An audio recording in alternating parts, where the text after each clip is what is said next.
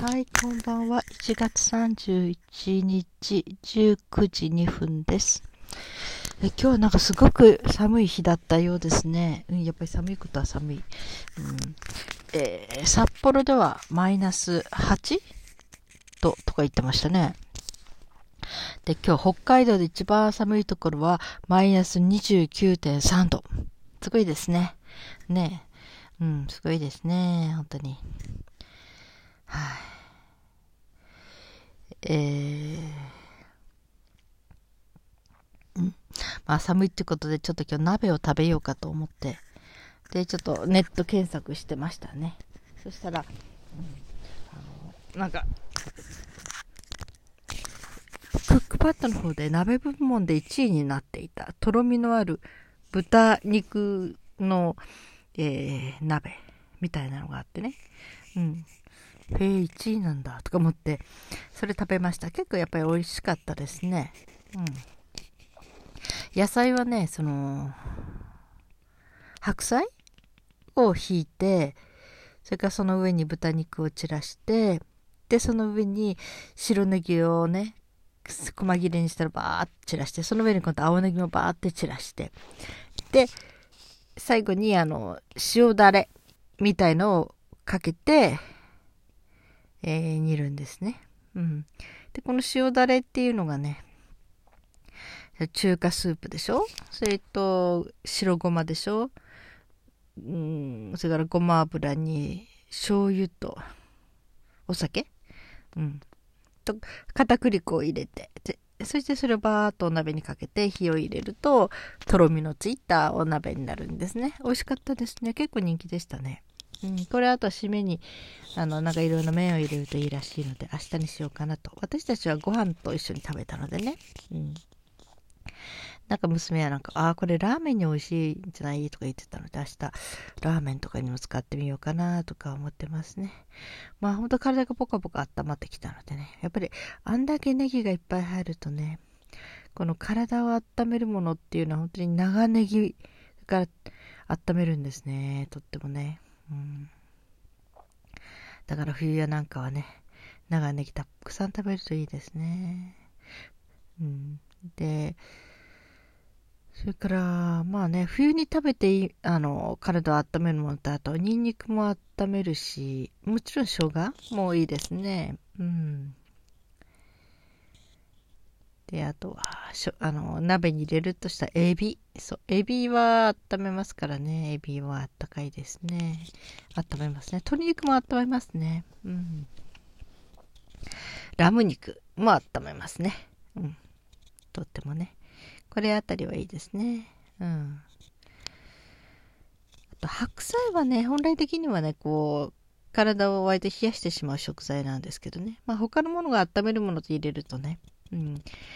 まあ、バランスが取れるのかもしれないですね。私はだから冬は夜には白菜は食べないで横に自分用にキャベツを刻ん、あの、キャベツをちぎって入れてますね。それ私はキャベツを食べますね。うん、夜ちょっと冷えちゃうとね、トイレにね、行きたくなるので、寝れないと困るから。うん。でも、うん、あの、いいですね。とろみのあるお鍋。とろみのあるもの温まりますもんね。すごくね。なんか美味しかったです、味も。うん、うちはね、だいたい規定の、えー、レシピに書かれているごま油が大さじ1だとしたら、だいたい小さじ1ぐらいかな。あまり油っぽいのもと持たれるのでね。だから大抵ごま油はそれぐらい減らして、本当に風味付けにして食べますね。うん。皆さんは鍋ってどうするんでしょうね。まあ一人暮らしの人もやっぱり一人鍋ってありますよね。あの、うんと、鍋焼きうどんみたいなね。うん。あの鍋、あの、一人鍋でも、やっぱり鍋ってちょっといいですよね。なんかいろんな野菜いっぱい入れて、あのね、タンパク質もちょっと入れたりすると、ね、なんか栄養バランスがいい感じがするしね。うん。まあ、冬は鍋で温まってっていうのはありますね。はあ、まあ今日は気圧が低いのかな？どうなのかな？もう、やっぱり寒かったんでしょうね。なんか一日体がだるかったですね。とってもね。声も朝から出なくてね、歌えなかったな、あんまり、ちゃんと。だから歌わなかったですね、今日あんまりね。うん。あとは、真冬ね。真冬に食べるもの。昔はね、ぎ、冬だったかな秋だったかなあの、銀杏？冬ですね、ストーブで焼いてたんだからね。銀杏が結構、父が買ってきてね。で、銀杏にこう、歯の糸切り刃でグッと噛んでちょっと穴開けて、それじゃないと飛ぶのでね、爆発じゃないけど。で、銀杏にちょっとこう、穴を開けた銀杏をストーブの上に乗っけて、えー、銀杏の皮がちょっと茶色く焦げ目ができた頃割って中の黄緑色の銀杏食べてましたね。美味しかったですね。そういう食べ方するのもね。うん。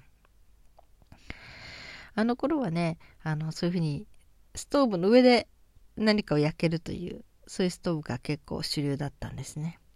今は FF 式って言って横にこう、あの、排気がついているのでね、うん、壁の方に通ってね、だから煙突みたいなものに行くのとはちょっと違うから、うん。あの、ちょっとストーブの構造も違って、そのストーブの上で物を焼くっていうのが、意外と今はあまりない感じですね。このね、ストーブの上を使って何か煮物とかできたらね、ちょっとお豆でも1時間でも2時間でもストーブの上に揚げといて、じっくり煮れるし、オニオンスープ、玉ねぎのスープもね、ストーブの上でコトコトコトコト2時間ぐらい煮てると美味しくなりますからね。うん、そういう意味でストーブが、えー、上でなんか物を焼けたり炒めたりできるストーブいいですね。うん、今はないですけどね、うちにはね。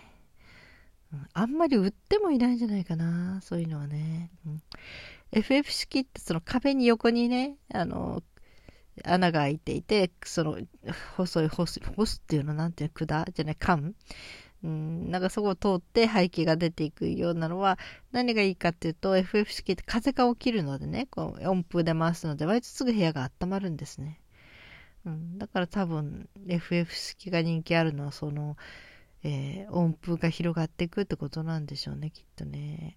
うん、昔はね、煙突があって、上の方にね。この煙突の中にすすが溜まるんですね。で、煙突掃除とかいうのがありましたね。うん。なんかね、皆さんは見たことないかな。ある方たちは、古い日本を知ってる人なら結構覚えてる人もいるかもしれないですね。煙突の中ね、ちょっと黒くすすになってて。うん煙突。まあね、サンタクロースが煙突からやってくるって、ちょっとあの煙突は細すぎますね。きっと海外のなんか大きなね、こうなんか絵本とかに出てくるようなあんなぐらいの煙突なんでしょうね。ああいうのじゃないとサンタクロースさん入れないですもんね。うん。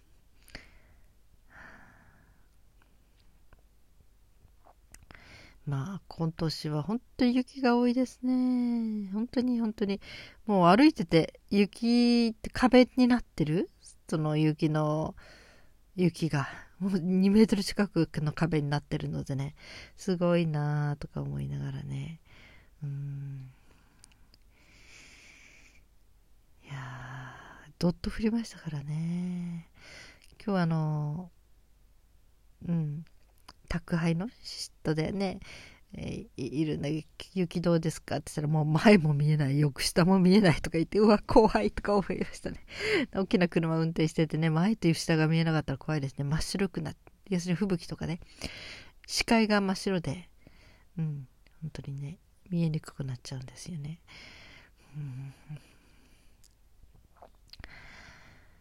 初めて北海道来た人とか、初めて雪のね、吹雪についく私とはびっくりしちゃうんでしょうね、きっとね。うん、アフリカ人のお友達がいてね、アフリカ人の人が日本に来た時に、すごいびっくりしてましたね。寒い、顔が寒いって言ってましたね。体は全部覆えるんだけどね、顔が寒いって言ってましたね。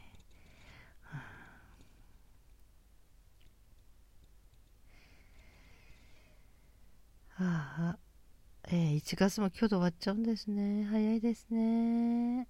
うん明日から2月ですか。もう今週中に節分が来るって言って、えー、って娘とか驚いてましたね。私も、え、もう、もう今週とか思って、やっぱり我が家的な行事としては、節分の日には恵方巻きを作るんですね。うん。7種類ぐらい入れてあれが結構1年年中行事の一つになってるので作ると私と娘とですけどね、うん、だから、えー、ちょっと具材を揃えなくっちゃっていうのがあって。大体入れるのはねサーモンのお刺身にサーモンでしょ？それから厚焼き卵作るでしょ？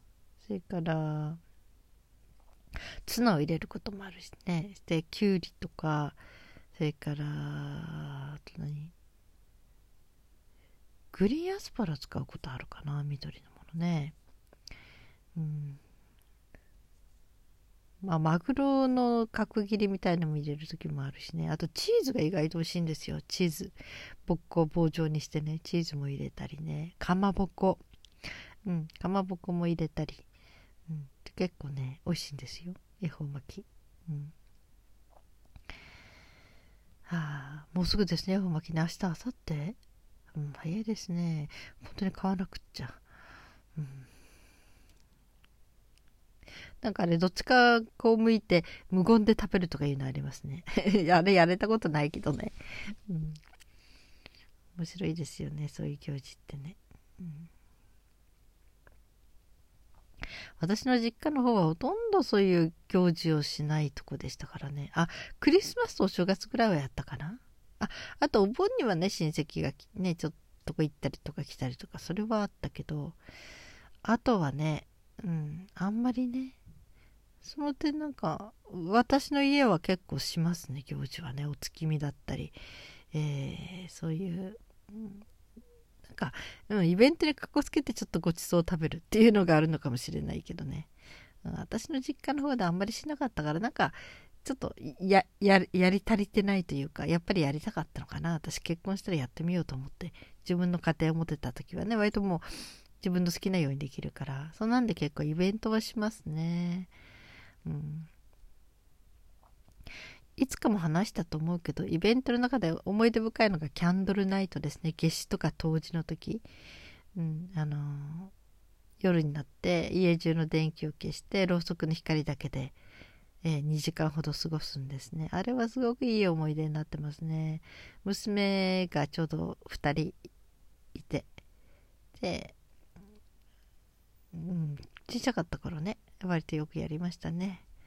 うん、その時にはみんな、なんかその時だけはちょっとお菓子をいっぱい買い込んで、うん。うちはめったにね、お菓子が家にあった家じゃないんですよ。あんまりね。うん。まあ、健康のためっていうのもあったけどね。そう生まれてすぐの時によくあんまり初めからジュースとか飲ませると虫歯になりやすいのでもしあれだったらお茶とかね冷蔵庫に入れとくにします。そういうものを入れといた方がいいですよって保健婦さんとか言われて。もうそれは私はかたくなに守って。もうジュースは冷蔵庫に入れとかないということで買わないってことで。ほとんどもう麦茶とかうんおばおばん茶ほうじ茶とか？